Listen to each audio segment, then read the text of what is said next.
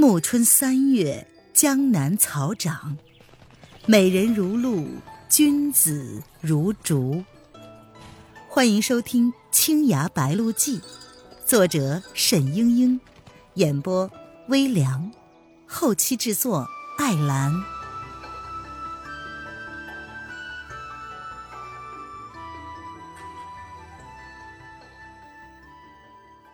第十九章。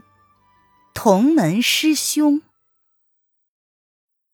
宋夫人虽然说了把解药可以给王三，而且愿意了结此事，但是王三呆立着不动，他并不理宋夫人。突然，他大喝一声：“范定峰，今日你我同归于尽吧！”蒋灵谦听见底下又是一阵叮叮当当的刀剑鸣响，这一回却是听出了。除了王三一柄短剑之外，尚有两把大刀。范定峰改使双刀了吗？蒋灵谦又听了一会儿，分别还夹杂着一个女子轻柔的脚步声。原来宋夫人也参战了。他不由得心中愤懑不平，从烟囱口探出头往下看。王三且战且退，此时正好跳到了正对着烟囱下的灶台上面。范定峰夫妇从两翼攻上，只见王三居高临下，短剑一抖，凌空而落，直击范定峰的天灵盖。正是那招横空出世的“鸿飞冥冥日月白”。短刃上的青芒引动，剑锋势不可当，一望便知是使正宗洞庭剑法的高手。江宁谦暗暗喝彩。宋夫人见丈夫躲不过，不由得一声惨叫。眼见剑尖离范定峰的头顶只剩了不到一寸，王三的手臂忽的一软，竟将剑落到了地上。范定峰见他竟然在紧要关头蛇毒发作了，不禁大喜，上前一脚将他撂倒。正要大刀加劲，头顶突然传来了一声断喝：“好不要脸，以多为胜！”范氏夫妇大吃一惊。料想王三有强援到来，竟不禁退了一步。就在此时，一条白晃晃的绸链从大烟囱之中甩了下来，就是卷住了王三的身子，嗖的一声又拉了上去。动作快的不能再快，只是一眨眼的功夫，两个人就消失了。范定峰惊骇之下，顾不得煤灰肮脏，从大烟囱之中爬了上去，呼喝着：“来者何人？”宋夫人也是紧随其后。当然是蒋灵谦救了那个怪客。他本来打算先撒一把绣骨金针，再下去把范定峰夫妇杀个落花流水。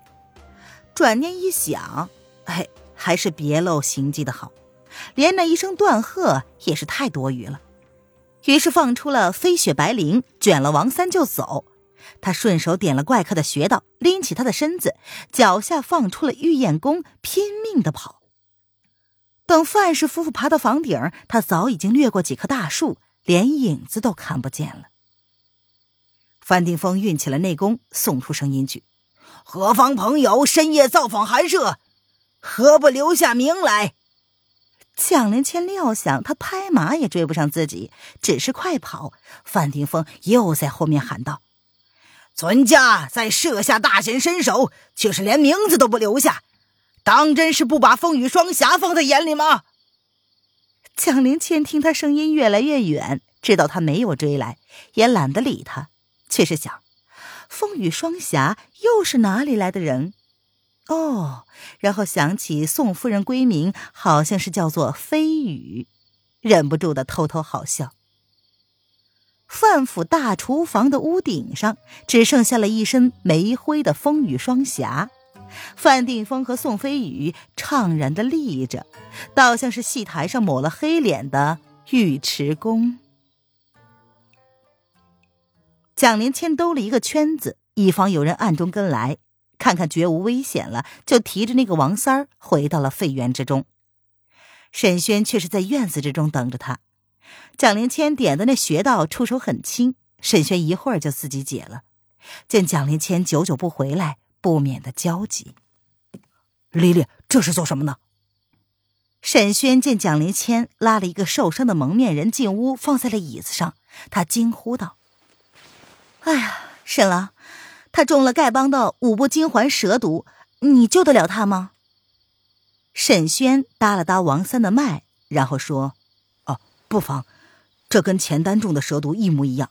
我配有解药，给他吃一粒就是了。”当初虚龙请沈轩为钱丹制毒，沈轩找出解药之后，回家又配了十几丸带在身上，不想此时又用上了。那王三身上毒性发作，本来十指乌黑，舌头发僵，服下解药之后，呕出了一口黑血。渐渐的缓过了气儿来，蒋灵谦笑着道：“ 沈郎，范定峰要是知道他们丐帮的独门剧毒竟然被你配成了解药，还不气个半死？”王三此时能说话了，冷冷的看了沈轩和蒋灵谦两个人一会儿，他说：“你们为什么要救我？”侠义心肠呀！哼，我知道你救我不会有好心的。但是我有话在先，你杀了我也罢，但是却不能要挟于我。可是我救你来，正是要为了要挟于你呀，否则费那个力气干什么？那，你记住了，你若是答应我呢，将来大家都是一条船上的人了。其实我也很讨厌范定峰的，你若是不答应呢，我连穴道也不给你解，直接就送回范定峰那里去了。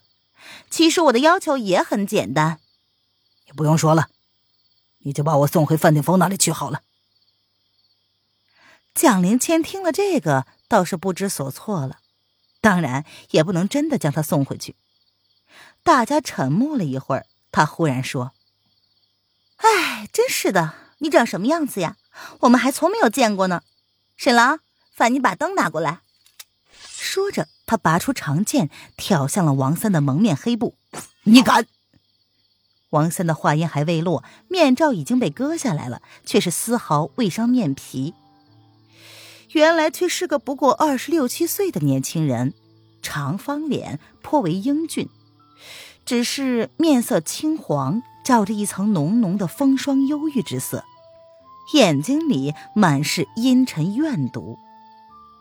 沈轩忽然觉得此人十分的可怜，蒋连谦却刷刷几下解开了他的穴道。王三刚得自由，立刻抽出了腰间短剑，刺向了蒋灵谦。蒋灵谦早有防备，哼了一声道：“哼，恩将仇报。”轻轻的闪过了剑锋，还了一招。沈轩在一旁看他两个人过招，蒋灵谦还胜王三一筹，却是并不全力相搏。想来王三的蛇毒刚解，手脚不灵。蒋灵谦不想占这个便宜，拆了三十来招。蒋灵谦手腕一翻，剑刃压在了王三的喉间。他说：“你服不服？你不答应我的条件，我可就一剑刺下去了。”我很佩服你，只是不答应你的条件。丽丽，你不能杀他。蒋灵谦莞尔一笑，然后说：“沈郎求情，我就不杀你。我又不要你的经书，你倒是听听我的条件，再拒绝也不迟呀。”你说：“我知道你是三醉宫的高手，只想要你指点一下沈郎的洞庭剑法，别无他求。”沈轩其实早已想到，蒋灵谦多半打的是这个主意，虽然不太光明。但是内心也是深盼此人能将自己练不成的三套洞庭剑法讲解一番。于是他说：“若能得前辈指教一二，申某感激不尽。”王三冷冷的道：“哼，这跟夺经书有什么区别？同样是要我把洞庭剑法泄于外人，不行，真的不行，不行，一万个不行。”蒋灵谦无计可施了，他收回了剑。不行，算了，你走吧。王三有点意外，他略一迟疑，拔腿就走。蒋灵谦却悠悠的叹道：“哎，我本来只怕你感激我救你的性命，能帮我们这个忙，不料你如此决绝。”王三闻听此言，心里也略觉不妥，不禁放慢了脚步。蒋灵谦又道：“沈郎，想不到你身为一代宗师沈醉唯一的孙子，竟然与洞庭的武技无缘。王三猛地收住了脚，回头问道：“你说他是谁？”蒋灵谦正色道：“他叫沈轩，是三醉宫沈家的嫡孙。”怎么会呢？不是洞庭一仙的后人，解得了丐帮的独门蛇毒吗？沈郎，你自己对他说。沈轩不料蒋灵谦突然间接触了自己的身世，他一生谨慎，从不肯轻易对人说起家事。可是蒋灵谦既然说了出来，他也没法否认。嗯，我确实祖籍洞庭。王三盯着沈轩的脸看了半天，徐徐的道：“是听说二师叔还有一个儿子，可惜失散多年。难道是你？”啊，不错，我见过二师叔的画像，你长得简直和他一模一样。沈轩心下黯然，他自己早已记不清楚父亲的音容了。三醉宫祖师沈醉在门下徒子徒孙的心目之中是天神一样的人物。王三此时望着沈轩，早已没了怒气，只是道：“若要我相信。”沈轩笑了笑，然后说：“ 我并未叫你相信。”蒋灵谦赶紧道。谁拿自己身世开玩笑呀？实话告诉你吧，你也看见了，沈郎是会洞庭剑法的。他从小没有在洞庭长大，后来遇到了三醉宫的一位师姐，为了不忘本，跟着学了几套洞庭剑法。岂知那个师姐却没有教的完全，内功心法一律省却，所以老也练不好，因此才想向你请教的。他一把拉过了沈轩的左臂，然后说：“你若不信，看。”沈轩的手腕上赫然刺了一柄阴阳剑，正是洞庭门人的标记。王三一声哀叹，也伸出了左腕，一样的刺着阴阳剑。他缓缓的道：“你既是太师傅的孙子，何以跟天胎的女孩子在一起？唉，也罢，人世间的事情很难说，很难说。”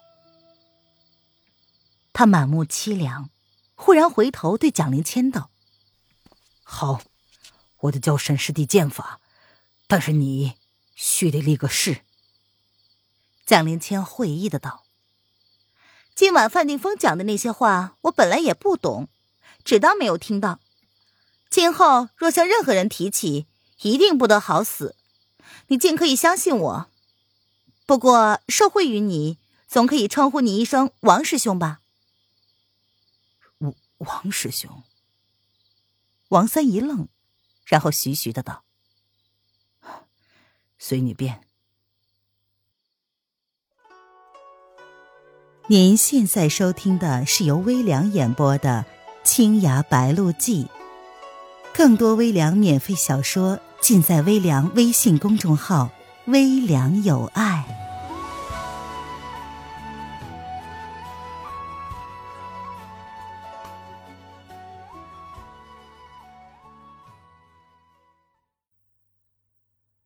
半个月之内，王三果然将三套洞庭剑法的心法尽数传授给了沈轩。沈轩本来已经将招式练得纯熟，他内功又好，因此学得十分快。三种剑法心道意道，与洞庭剑法的要义领会颇深，威力大不同于往日。那王三虽然冷漠，也忍不住的不时称赞他。蒋灵谦虽然总是在教剑法的时候回避开来，但是他知道沈轩进步很快，内心也是十分欢喜。沈轩与蒋灵谦跟那个王三交往了几日，发现此人虽然表面冷酷怪异，内心却仍然是正直良善，彼此也就渐渐的意气相投。道德剑法传完，王三就向两个人辞行。说是不在金陵待下去了，要去做一番远游。三个人就在废园的水边依依惜别。王三对沈轩说：“沈师弟，你我相识一场，难得十分投契，也算是有缘了。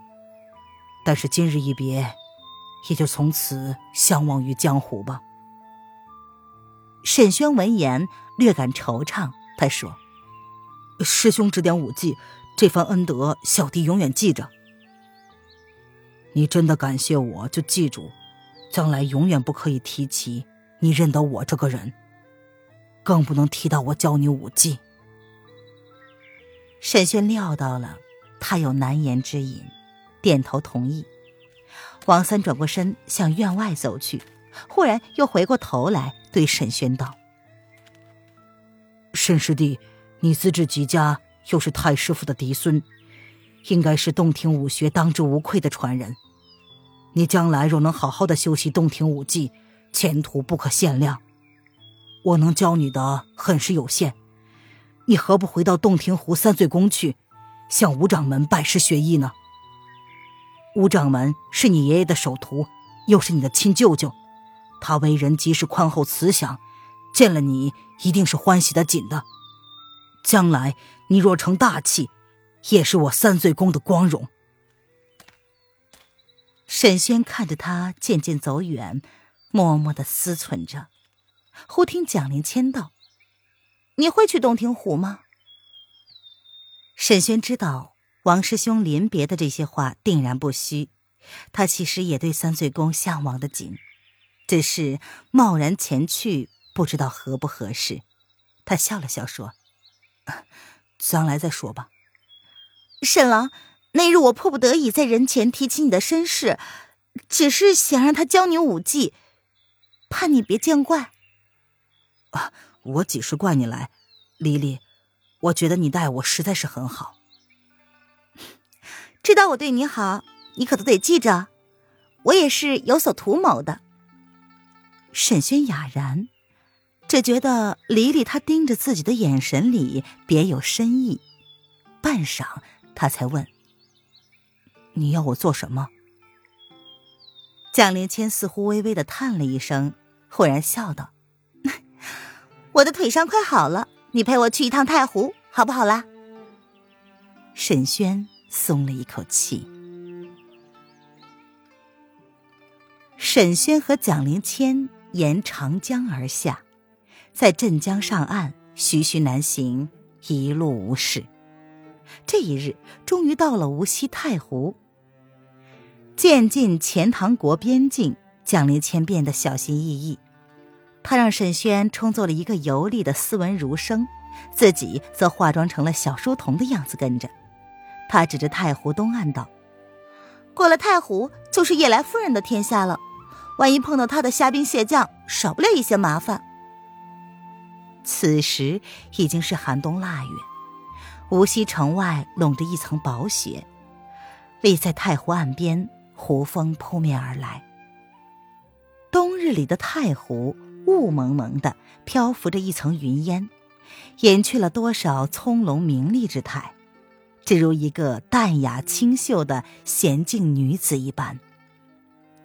透过浩渺烟波而极目远山，只见峰峦隐现，气象万千。两个人商议了一会儿，坐船到源头渚游玩，寻了一处临水的酒楼，凭窗坐了。今日却是腊月二十三，家家忙着祭灶送神，殿中吃酒游玩的客人并不多。九博士看见来了一个书生，赶快上来殷勤招呼。